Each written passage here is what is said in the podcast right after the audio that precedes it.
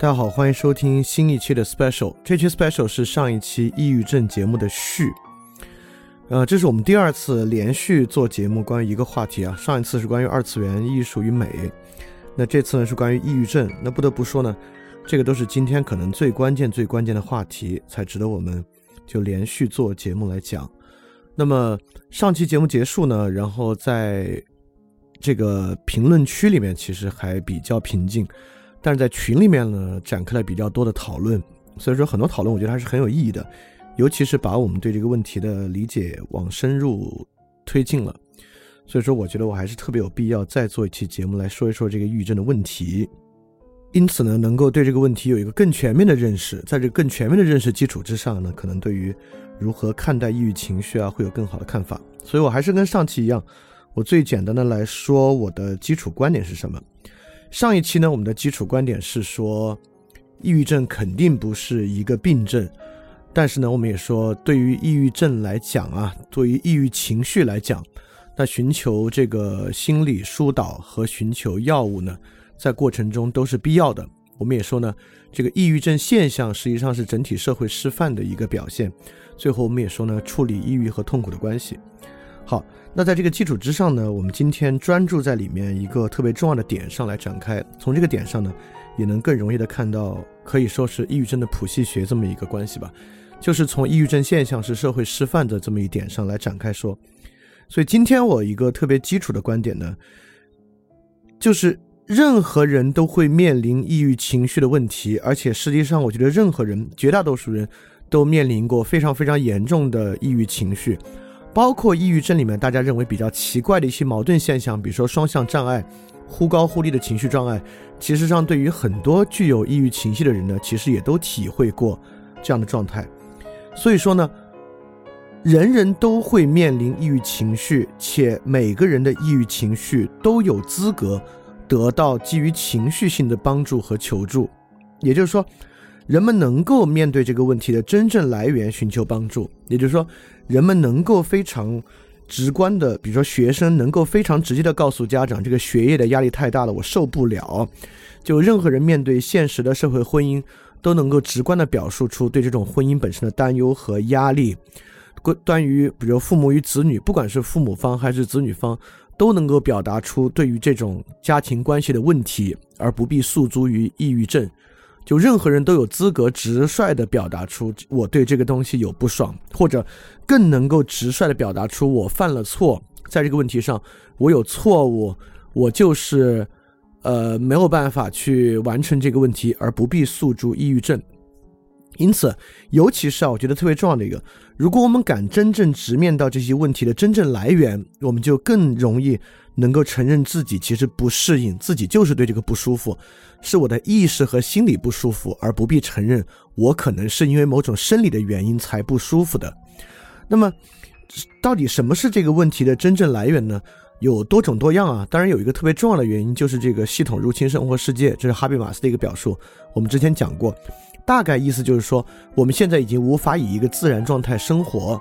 而整个我们构建出来的，不管是资本主义经济体系，还是社会形成的一个呃层级结构的体系。这个东西对于生活世界的入侵呢，导致一个自然生活的消解。那这个消解之后呢，就会形成多种多样的，呃，这种很不自然的结构。比如说，举个最简单的例子，就现在小学生和初中生所需要面临的课外班和那种成绩比拼的压力，在这个情况之下，一个小孩子不产生出抑郁情绪，尤其是在他青春期情绪开始波动的时候，不呈现出严重的抑郁情绪才是怪事情的。因此，在那个情况之下，就是对于一个孩子来讲啊，甚至学校来讲啊，应该有对于这种抑郁情绪的介入方式，而不是要等到他出了真正的问题，我们再把它还原成一个生理病症。认为你看其他孩子都都都都行，为什么独独你出了问题呢？那其他孩子都有，只是可能没有他这么剧烈而已啊。实际上，我们就应该在他形成我们非还原为生理问题不可的时候，每个人都有资格表现出系统入对于系统入侵生活世界的不适应、不不不舒服，他也应该受到周围人的帮助。就是抑郁情绪需要被作为一个情绪现象特别合理的对待。而不必一定要到一个生理现象才能获得对待。好，这是我这期想讲的一个主要观点。那么这个主要观点往下呢，我们就把它展开讲，就讲它的方方面面，好让这个观点呢变得更充实。那第一个点呢，就是上期节目里面会有让人不舒服的点，我也不确定上期节目只有一个让人不舒服、不舒不舒服的点，还是有一大堆。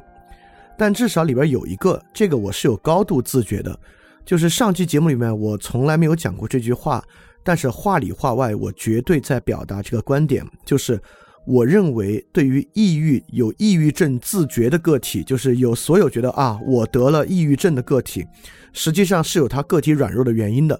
我上期节目没这么说，但是听的人呢，尤其是如果你有抑郁症啊，如果你是自觉抑郁症者，你肯定听出了此层意思，听出了我觉得具有抑郁症自觉的个体。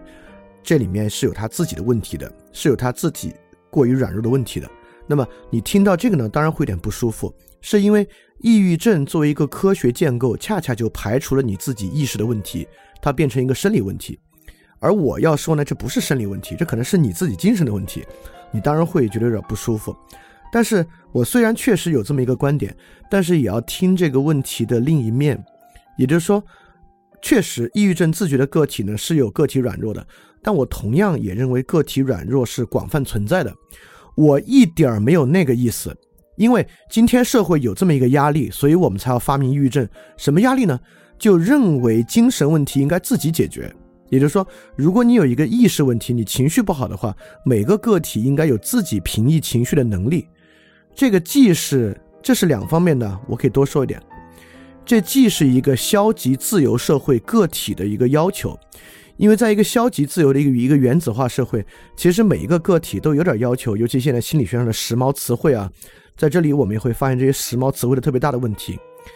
爱自己啊，人与人之间的心理边界啊，就当你树立所谓的爱自己的观念和人与人之间心理边界的观念的时候，这观念的代价和另一面就是自己的问题自己处理，自己的问题呢自己解决，所以在这个基础之上。我们就觉得，如果个体你出现的问题是一个精神问题，你就自己解决。它只有变成一个生理问题的时候呢，我们才其他人才应该介入。所以说，当我说抑郁症自觉的个体都是有个体软弱的，我这个问题当然有另外一面。这个另外一面呢，就是我认为任何人都有各式各样的软弱。我认为没有人应该自己处理自己的精神问题。就人类历史上有没有人可以强大到处理自己的精神问题？绝对是有，但是我觉得那是不得已而为之。如果从应该的层面之上，每个人都应该在面临精神问题的时候得到他人的帮助，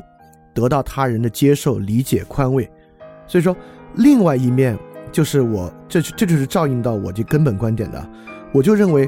个体对于自己软弱能够。不光他自己承认，不光我自己承认，我现在情绪出了问题，我生理没问题，我就是现在的情绪出了好大的问题，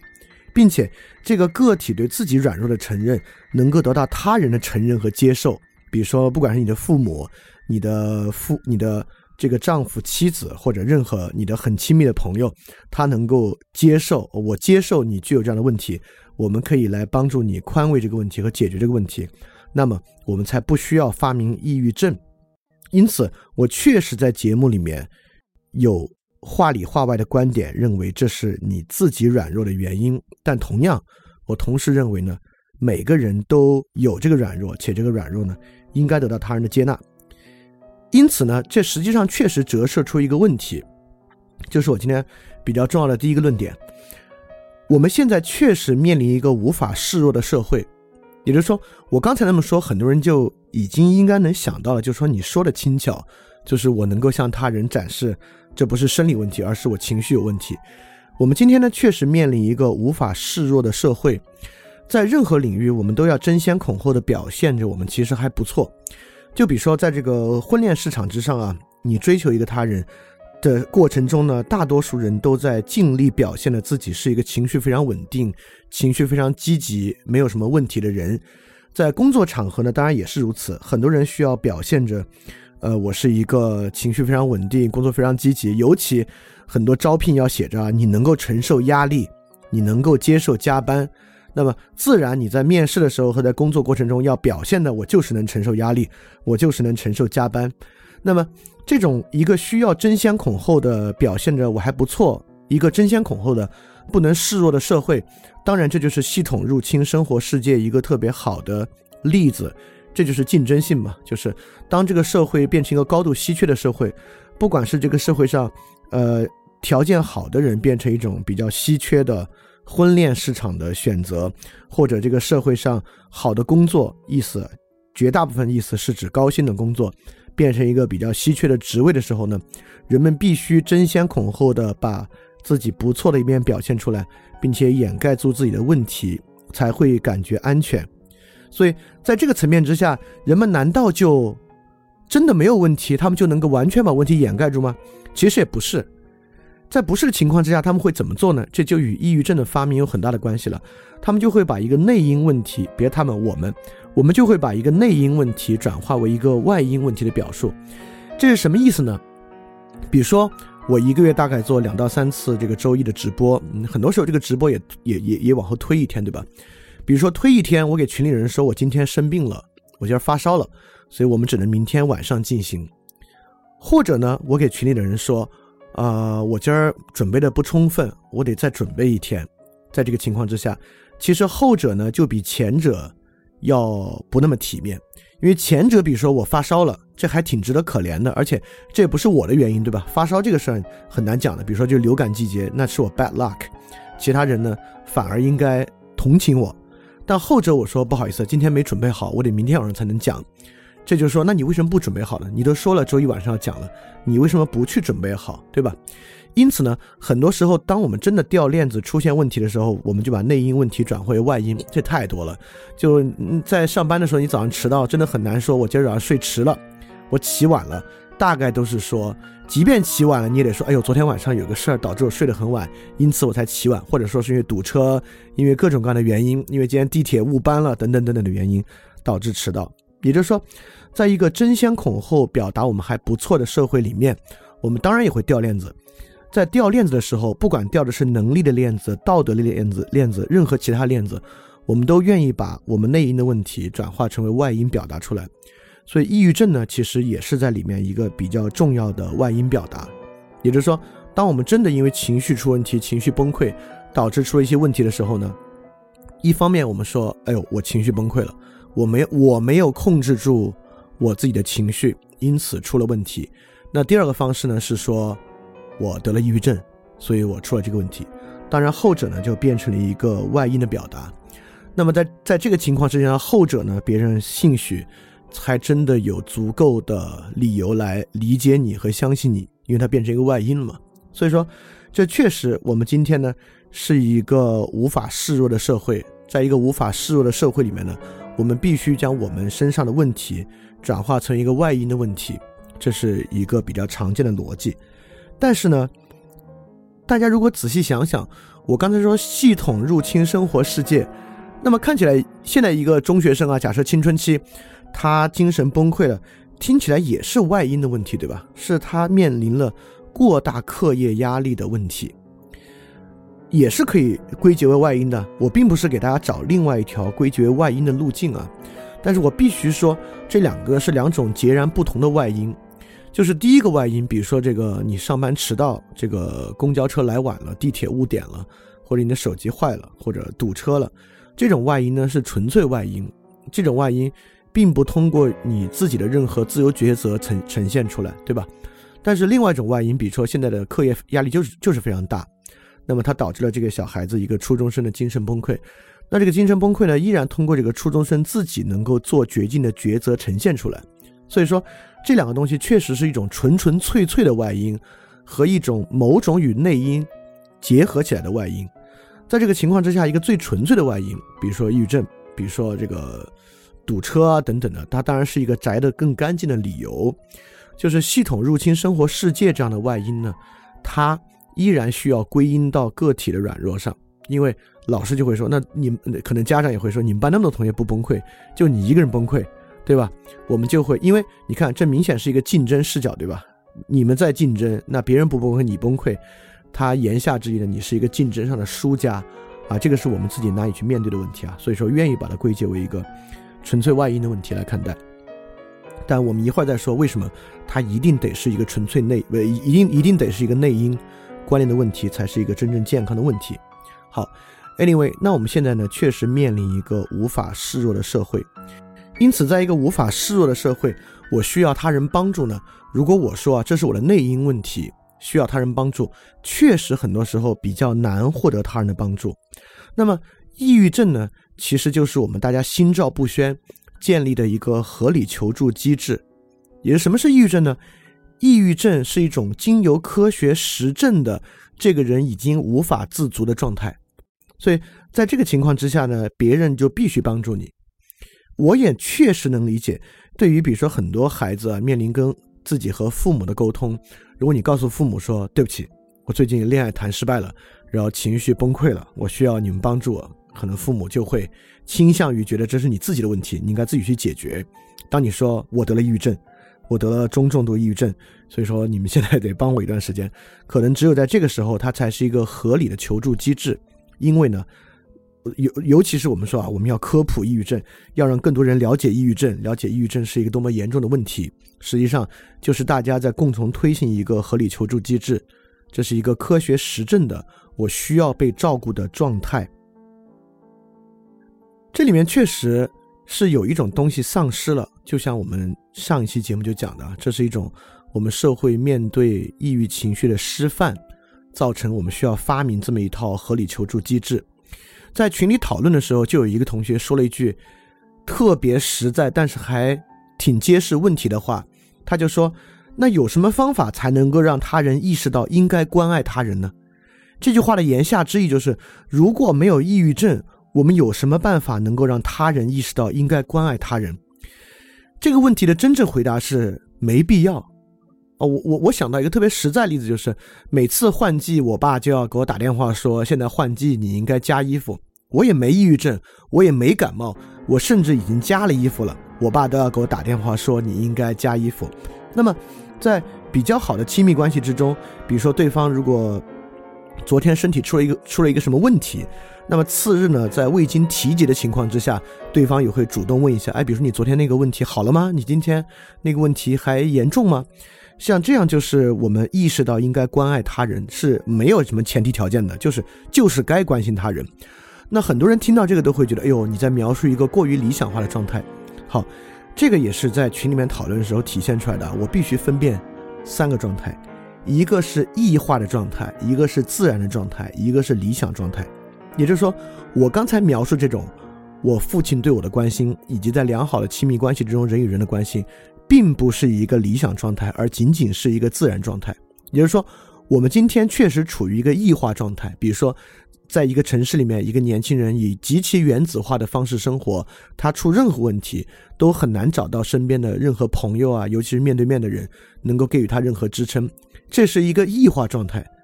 我们不应该因为我们在一个异化状态，就觉得那种人与人能够自然关爱的状态是理想状态。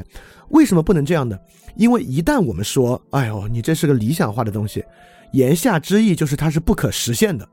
每次我们在讲哦，这是个理想化的东西，其实我们就是在讲这是一个说得出来但是实现不了的东西。当我们说它是自然状态的时候，是什么意思呢？我们的意思是言下之意就是说它是绝绝对对可以实现的。当它是一个异化状态的时候，我们是什么意思呢？我们的意思就是说不应该把它当做行动的前提，因为我们一旦接化接受了异化状态才是自然状态，我们一旦接受了，我们就是活在一个不可能从任何其他人身上得到自然状自然关爱。我们必须想一个方法和由头，才能让他人意识到应该关心我们的情况之下，我们就必须合理的、合法的、和科学的告诉他人，我已经不好了，有科学证明我不好了，他人才该关爱我。因此，抑郁症的系统发明，恰恰是建立在我们接受一个异化现实，认为自然状态已经成为了理念状态的情况之下的。所以我做这个异化。自然和理念的区分，就是说明人与人之间形成自然状态是绝对可遇的，欲求的欲啊，是绝对可遇的，绝对可以实现的一个状态。所以说，确实，我们就是这个整个抑郁症的机制，是我们大家心照不宣发明的一套合理求助机制。但我想说的就是，我们。把力气如果能够用在建立人与人之间自然关爱的情况之下，我们并不需要一定证明我们是抑郁症，才可以获得他人的帮助和关爱。他人就人与人之间，也不是这个世界，也不是我们就坐在其中等着周围的人关爱我们。也就是说，当我们对他人给予这样的无前提的关爱和帮助的时候，他人自然对于我们给予这种无前提的关爱和帮助。This is how society works。所以说，我们需要。更重要的是建立一个这样的秩序啊，这个我一会儿也会具体说，就是我们今天，呃，如何最有可能性的从友谊和爱情的关系中建立这种机制。好，我接下来要说的就是，呃，我们可能也会说也没关系啊，就是甭管是什么异化状态、自然状态，这些我都不谈，我就是想受到别人的关注，而抑郁症确实帮到我了。很多人会这么说：“说我就是去看医生，就是吃药，他确实好了。你让我现在找别人帮我也找不着。所以说这有什么问题？为何我们不可以以这么以大家心照不宣的建立一个合理求助的机制来帮助自己？好，我就要说这个合理求助机制其实阻断了特别重要的东西。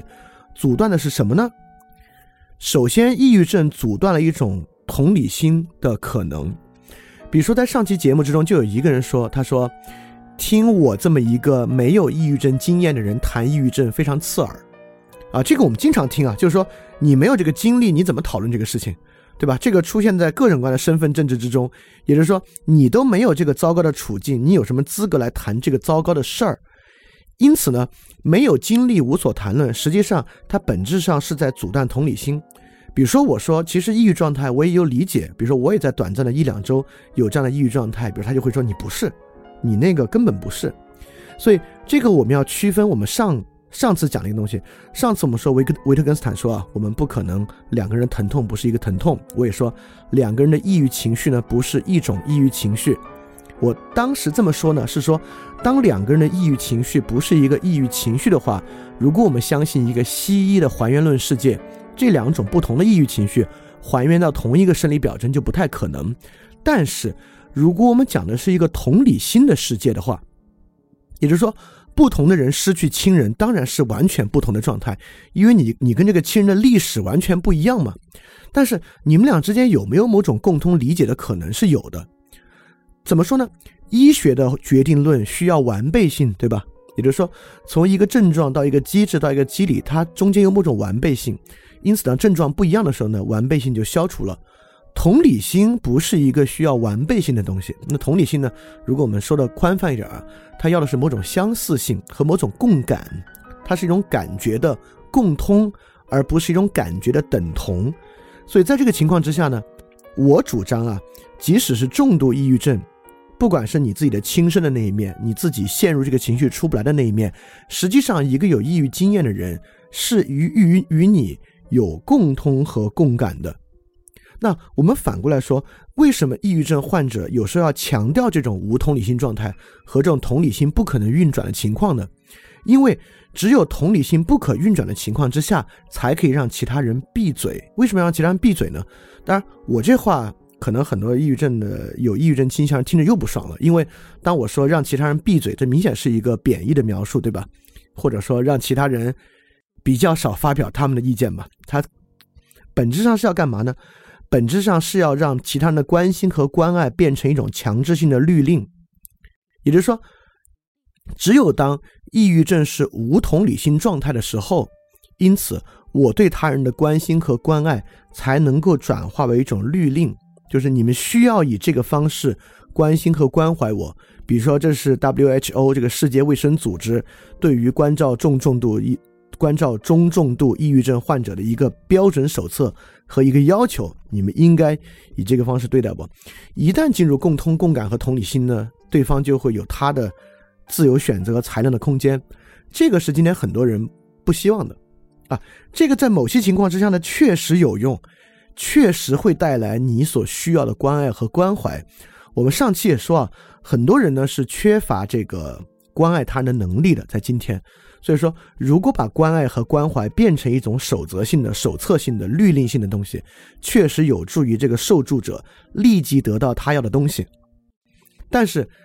它确实会导致同理心的暂停运营，因为我们已经声称这是一种你没有经验、你理解不了、你感受不到的一个状态，所以你不要指望你对这个有共感。在这个情况之下，其实某种程度上也在切断人与人之间的那种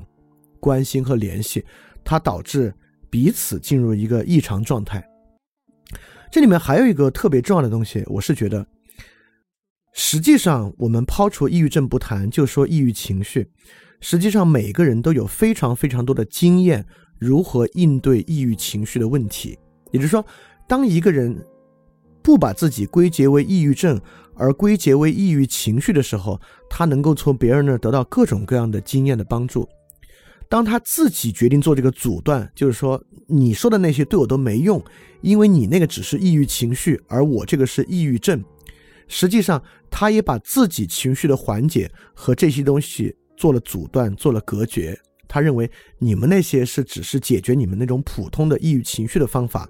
对于我这种抑郁症。是不可能的，所以说在抑郁症之中呢，都有一种自觉。你看我一说出来，当然也会引致人说，就是因为你没得过，所以你才对这种自觉有一个，就有一个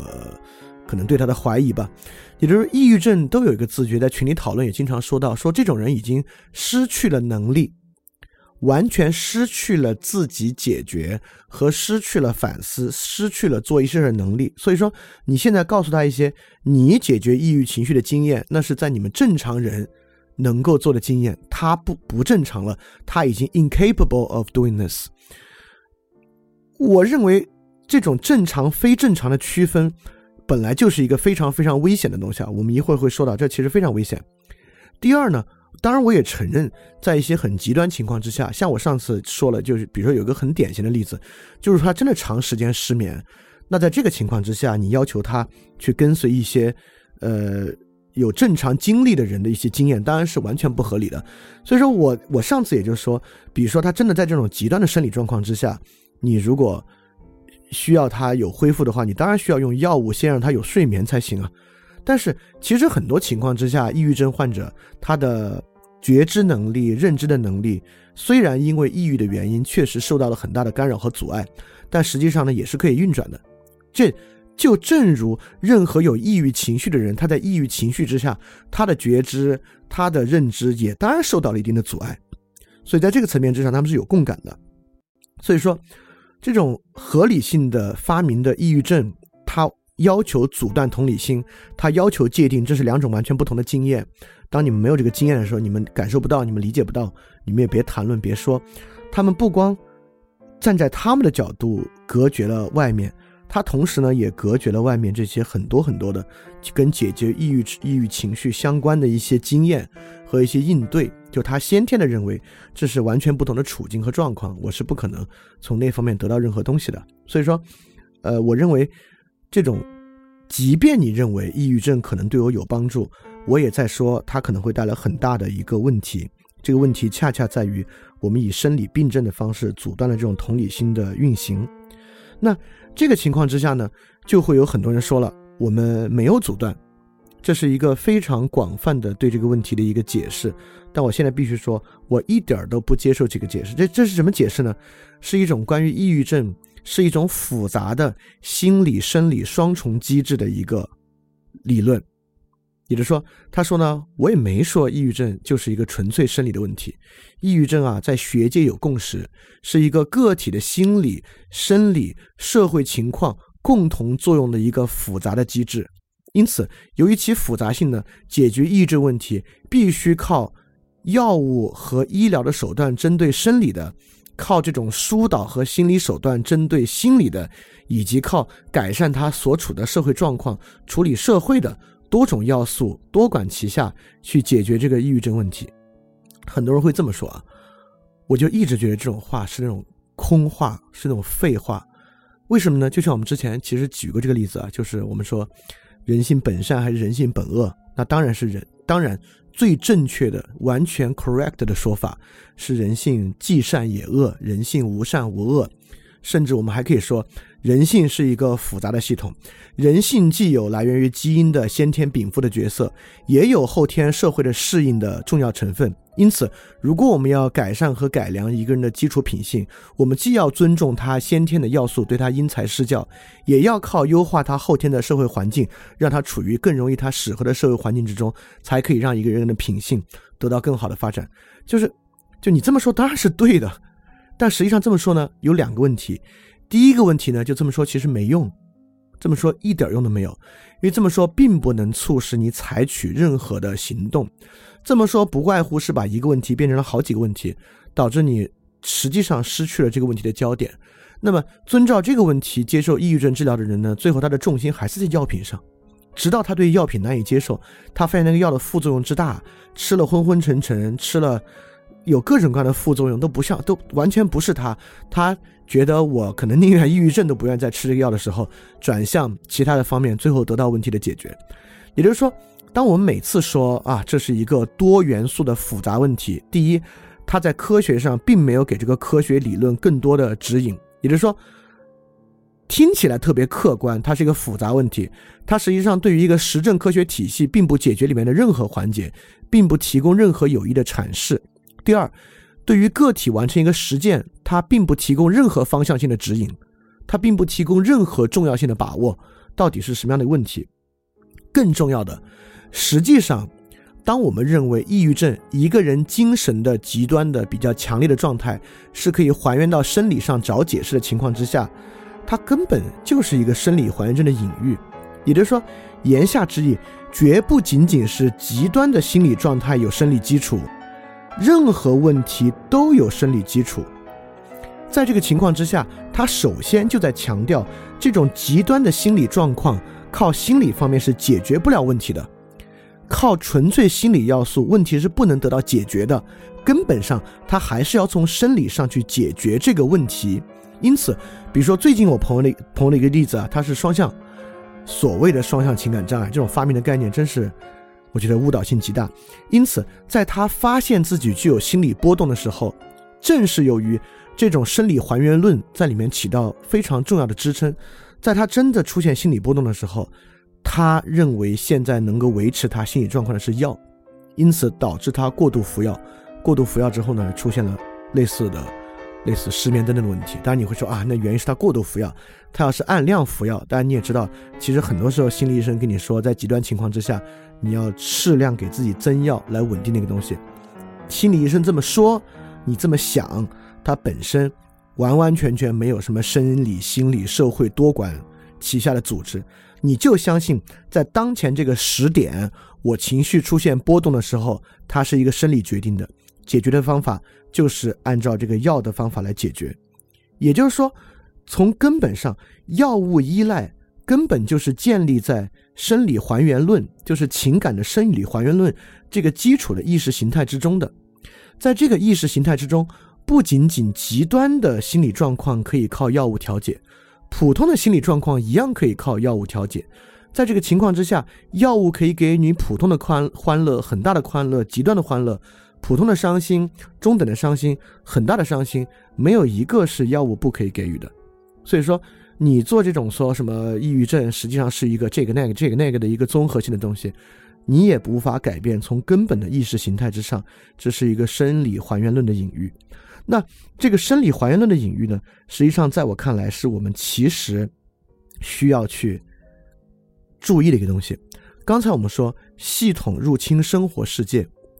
当系统入侵生活世界的时候，我们说，即便这个时候你归因于系统，它也是建立在你自己有自由选择的基础之上，它必须透过你的内因起作用，因为宅的不那么干净。因此，当我们相信生理还原论的时候呢，系统不仅入侵生活世界，实际上我们在想是系统入侵生理世界。外部社会建构直接改变了改变了我的生理结构，这些东西作用于我，跳过了我的意识，根本性的促使我得了一个病。因此呢，我无法靠自己的意识去处理，我只有发明另外一套生理的影响系统，一套制药系统，药的系统去与其对应。那系统不入侵生活世界，而入侵生理世界，这一点在今天具有非常特殊的意义。在今天所谓的人工智能、基因科学等等情况之下，我们实际上在面对系统入侵生理世界的风险，包括我们看什么小小学生在课堂上带着这个仪器那个仪器，我们在面临系统入侵生理世界的风险。因此，我们现在还发明一个东西去强化它。我的意思是说，现在的科学和技术水平啊，远远达不到那个，但是在我们。对于抑郁情绪的这个处理过程之中，我们却发明一套迎合和促进的此种风险和意识形态的系统，去与之进行对抗，在一个更大的、更广泛的层面之上，实际上是一个非常危险的东西。这个危险的东西呢，当然也会发生在他的实际生活之中，就是具有抑郁症觉知人的实际生活之中。抑郁症一样可以成为一个异己的发明，尤其是当他。隔绝同理心之后，它完全可以作为一个异己的发明。这是什么意思呢？也就是说，假设我就是一个重有重度抑郁症病史的人，假设我也是一个诚实的人，假设我现在也找不到女朋友，就需要去婚恋市场上用这个相亲的方式寻找。那比如说，我的家长也写的很明白，这个小孩是干什么的？做电台的，有重度抑郁症病史。那么拿给别人看的时候，这当然会成为别人。不选择我的一个原因，对吧？也就是说，比如说最近我们也知道，就是华为，但也不是最近啊，就华为，呃，最近的新闻是说华为裁掉了七千个三十四岁以上的人。实际上呢，这个新闻还不对，华为是和七千个三十四岁以上的人重新签订劳务合同。为什么呢？因为我们知道啊，就这个新就劳动合同法。只要你连续签十年的合同，你就变成终身的雇佣制，对吧？因此，重签合同呢，就是说你没有连续在这个在这个公司工作，你是辞中间有辞职断点再签的，因此你就不需要有这个终身合同制。这当然是一个特别特别残酷的事情，这东西非常非常残酷。就为什么这么残酷呢？我们最开始就说了，在这样一个高度竞争的无法示弱的社会。难道重度抑郁症或者抑郁症这样东西不会成为一个识别异己的手段吗？它不会加剧竞争中的残酷性吗？比如说你在公司里面你出了个情绪问题，那么假设假设我出了个情绪问题，比如说我我我给老板有两个说法，第一个说法是我最近失恋了，所以我想请一周的假，我要去放松一下，我要去整理整理心情。第二个方法我是告诉老板。我得了中度抑郁症，我得请一周的假，去放松放松心情，或或者去整理一下。你觉得哪一个更会让老板觉得，如果下次我们组要开一个人的话，我把他开了？当然是后者了。但实际上很可能你遇到的就就是前者，就是你发生的实际问题就是你就是失恋了，你要去缓一缓，而不是什么你得了中度抑郁症。但当你说我得了中度抑郁症的时候呢？这个时候阻断了同理心，比如说，你说啊，我失恋了，所以说我得去缓一缓。很可能你这个老板他也曾经遭受过很严重的情感创伤，说不定这个同理心，大家关系还近一点。但当你说不好意思，我得了中度中度抑郁症，所以说我要请假，那你你们组下次开人的时候，很可能开你，但你就会认为啊，这是一种歧视，这是职场歧视抑郁症。但是，当你不讲内因，讲抑郁症外因的时候，你自己已经接受了这是一个不可以示弱的社会，因此你说这不是我的内因，这是我得了一个病，一个外因决定的。那同样，再循环过来，别人以这个外因的方式产生某种身份上的歧视，你又转过来认为这是一种歧视，对，这就形成了一个矛盾，也就是说，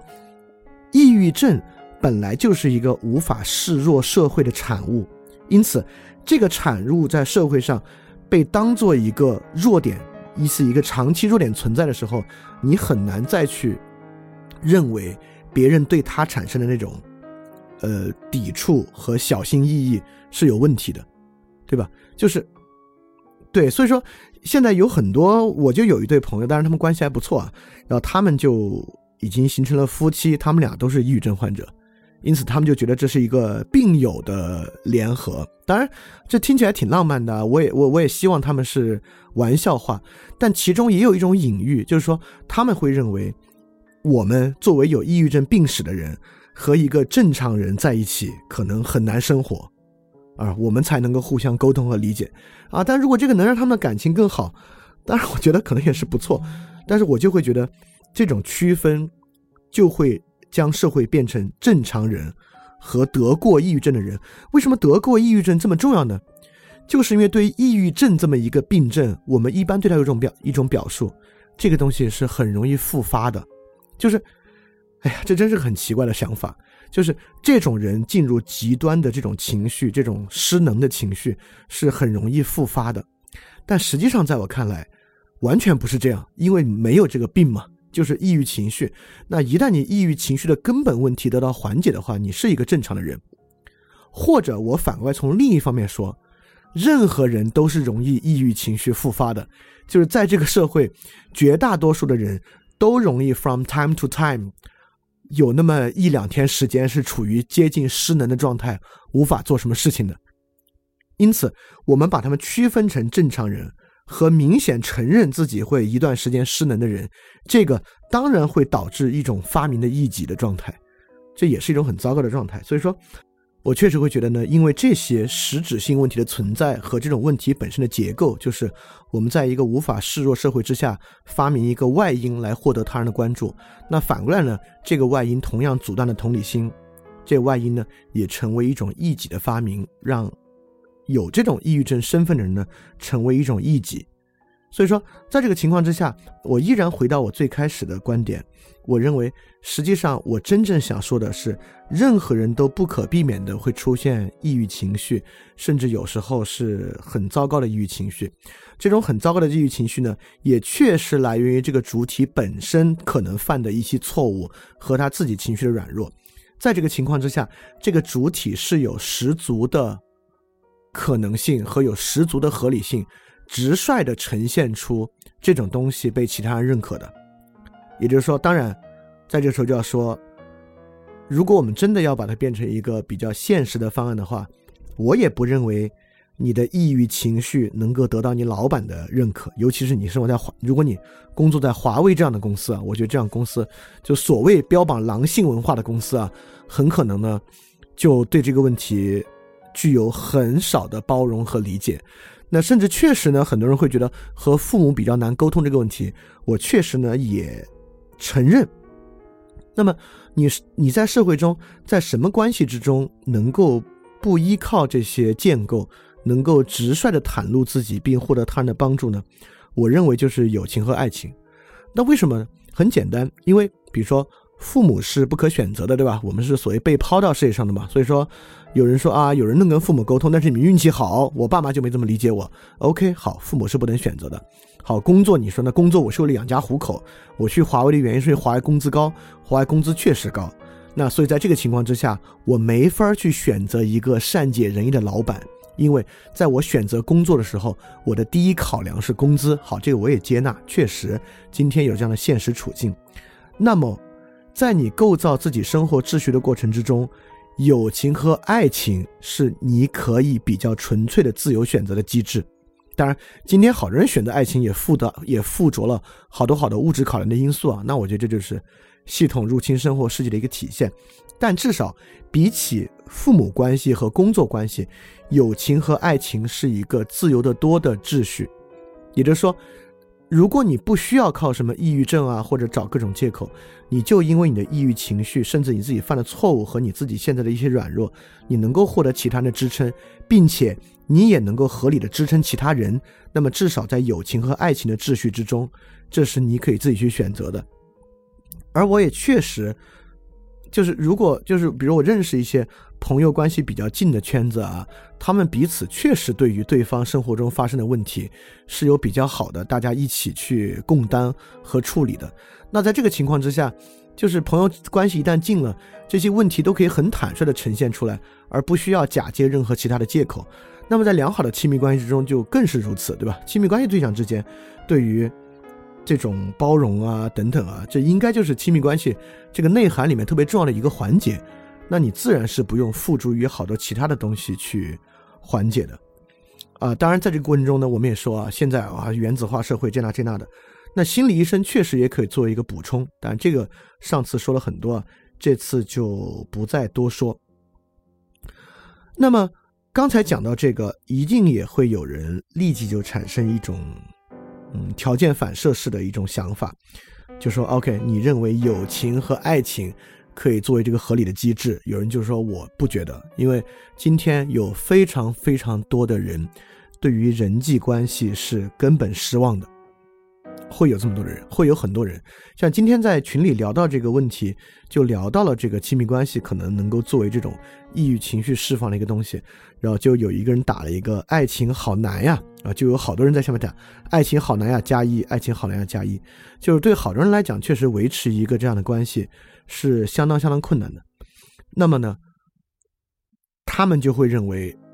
抑郁症这套机制是我。能够得到帮助的一个机制，某种程度上也对，但是我就必须说，那也得意识到，这已经成为了一个绝境的机制。也就是说，抑郁症生理还原论是一种绝境机制，是一种自我放逐式的机制。这里面包含了两重自我放逐，第一重的自我放逐是对自我精神力的绝望，就是说我相信。面对所谓现在这种极端抑郁情绪，我是解决不了的，因为抑郁症就包含了主体无法自愈这么一点嘛，就主体无法仅仅依靠他自己完成，这是一种对自己的绝望，进而呢对他人的绝望。这个事儿上呢，我也绝无可能得到他人良好的帮助，所以说我只能求助于一套医疗系统的机制来完成个来完成这个东西。所以说呢，它成为了这么一个绝境机制。这个绝境机制呢，就形成我们今天的时代病。它甚至形成什么呢？它形成很多人对这个节目的一个反感，这是一个很深的反感。这反感在哪儿呢？这个反感在于，当我说抑郁症不是一种病的时候，它实际上危害了很多人的基础人权，危害了一种基本的权利。这是一种消极自由的原子化社会的最基础的权利。这是什么权利呢？是。我可以不受到任何人的理解和支持，由科学给予我当下状态一个必然的解释。也就是说，我不需要其他人理解我、共感我、支持我。我现在的 self justification 需要一个科学的实证解释，就是类似于抑郁症这样的解释。当你说抑郁症这个病不存在的时候，实际上你危害到了我非常底层的一个 self justification。这个东西当然与虚无主义有非常非常共通的内核了。我我真的无意冒犯到这样一个内核，或者说，我当然我其实已经冒犯到了，但我就得说，我的原始动力，我的原始意愿绝非冒犯这么一个内核。我最想说的就是，我们不必认为我们在这么一个绝境之中，而生出这样的一种绝境机制。就是我们大有非常多的其他的可能性，能够不必这么去想，不必依靠这么一种原子化的消极自由社会里面的基本权利，就是我有一个不靠其他任何人的理解和支持，而由科学实证的对我当下处境的一个 justification。抑郁症是不必要这样的。那么这里面包含了两个危机，就是什么时候人要去。接受它是个绝境机制呢，也就是说，这个人啊，要让他到一个绝境机制之中，真的是得特别的贴近的。这里面其实是两种绝境，第一个呢，就是对于抑郁症的一整套意识形态之中，确实对于轻生的倾向这一点非常非常强调。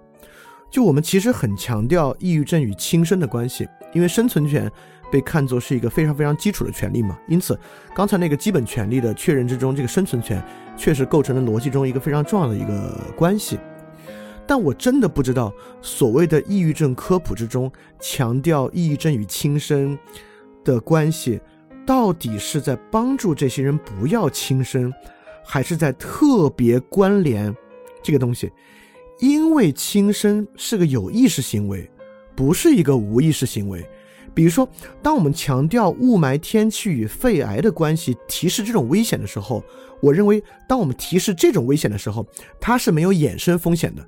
因为我也没法靠想改变我的细胞的变化，因此，OK，我去多注意注意是好的。但是，当我们过于强调，当你自觉得到抑郁症之后，你的轻生风险会变得很大，因为轻生是个有意识行为。当这么提示的时候，到底会不会从另外一个角度，其实增加了轻生？这是。这这是很难讲的一个事情，甚至特别荒唐的是，好多抗抑郁症药物的副作用还会写这个抑郁症药物可能增加轻生的风险。我们明白啊，我我我这么说还完全没有想要批判这个药，而是批判这个事儿的荒唐。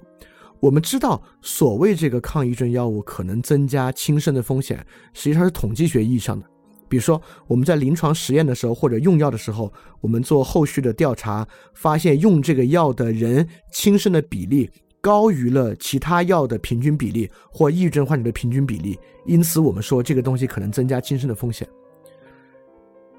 当一个人吃这个药，打开说明书看到这句话的时候，这句话到底对他形成什么样的影响？啊，我觉得这个问题是一个值得去反思的问题。所以说，当抑郁症形成一个绝境机制，在构筑这个绝境的过程之中，轻生确实占据了一个特别重要的成分。当我们特别特别强调这个成分，哎呀，包括好多歌手还靠这个来写这种，呃，宣扬这种有轻生救助手段的电话等等的，这些我不知道是不是善意啊。我我我我，当然我们希希望他们都是善意，但是过于强调此种关联，到底是好是坏？我觉得这是一个挺值得关注的问题啊，也就是说，当我们相信它是一个绝境的时候，这里面所包含的要素到底是好是坏？那这还有第二个问题，跟虚无主义其实非常像。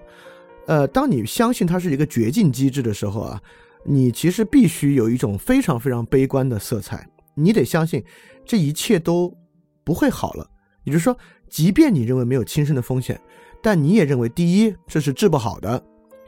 或者说这是会经常反复的。第二，我也不认为我能够在任何人那里得到积极的帮助，所以说这变成一种功利主义的绝境，就是抑郁症的这套机制是真是假我尚且不管，但它对我有用，我从这里才能得到帮助，因为反过来我否定其他帮助的可能，这个呢就与虚无主义的内核就还真的是相当共通，所以说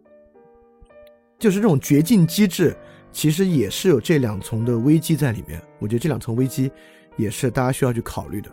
其实这是包含在抑郁症这个意识形态之中，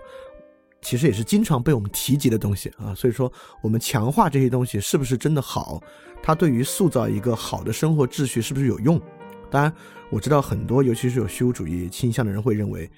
这个世界上没有什么好的生活秩序。或者说有好的生活秩序，那也跟我无关。我运气太差或者什么原因跟我无关。所以说什么有用，什么是我关注的，那我就觉得，是不是要给生活下这么一个判决，是一个可能可以再去思考的事情。所以说我做这个节目，完完全全是在说，我们在处理抑郁情绪这个事儿上，有远比用抑郁症系统对抗它更好的方法。而且这个好的方法是可遇的方法，也是在生活的实践中可实践的一个方法。而最基础的，如果非说我对这个事儿还有什么偏见，促使我要做两期节目的话，我当然也有一个偏见，就是对于自由意志和决定论之争的偏见。就对于我来讲啊，捍卫人的自由意志是一个非常非常重要的事情。它对于那种所谓。善的存在，美好的存在，所谓良好生活秩序的存在，是一个居于特别核心地位的东西。就相信人有自由意志，能够决定，他既能够自由的向他人求助，他能够不因为决定论向他人求助，他不必必须是抑郁症才得到他人关爱，他也能自由的关爱他人，不必他人非要被科学论证才关爱他人，就是这么一个世界图景，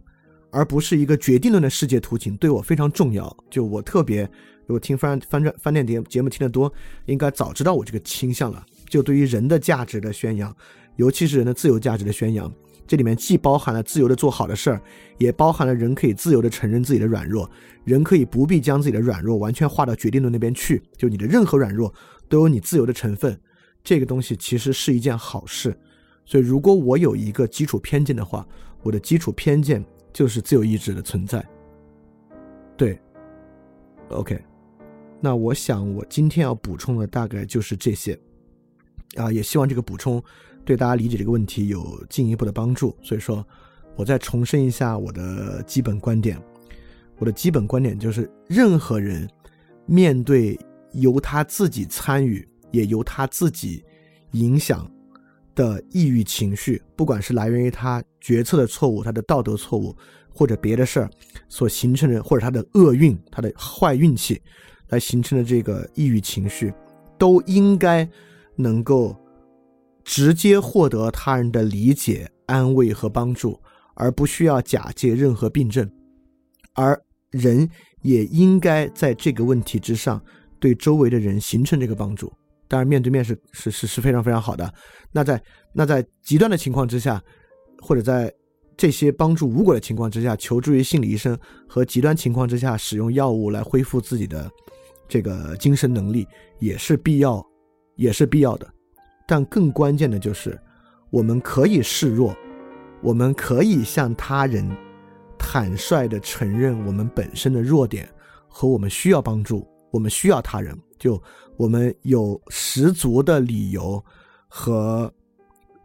善意去说这样的话，并且反过来在其他人需要我们的时候向他们提予提起帮助，这是个非常重要的事情。这对于所谓的安全感啊，所谓的。这个心理的平衡啊，都是一个很重要的事儿。而发明一套抑郁症在科学体系之下，抑郁症的话语、机制、手段和意识形态来对对抗这个系统入侵的生活世界，看上去逻辑上合理，但实际有很多危机和问题。尤其当它开始实质性的影响同理心的时候，我觉得它就是一个比较大的问题。OK，我今天要说的就是这些。希望大家能够围绕你自己的生活形成一个自然的秩序，它不是一个理想的秩序，能把一个异化的秩序越来越变得像是一个自然的秩序，而在一个自自然的秩序之中，它是天然的具有一种向好的力量的。当然，这个我们下次讲的修魔就会讲。修魔不仅是一个怀疑论者，修魔其实还是一个自然论者，就是所谓的自然。这个是在泛电台经常高频出现的词汇，一个。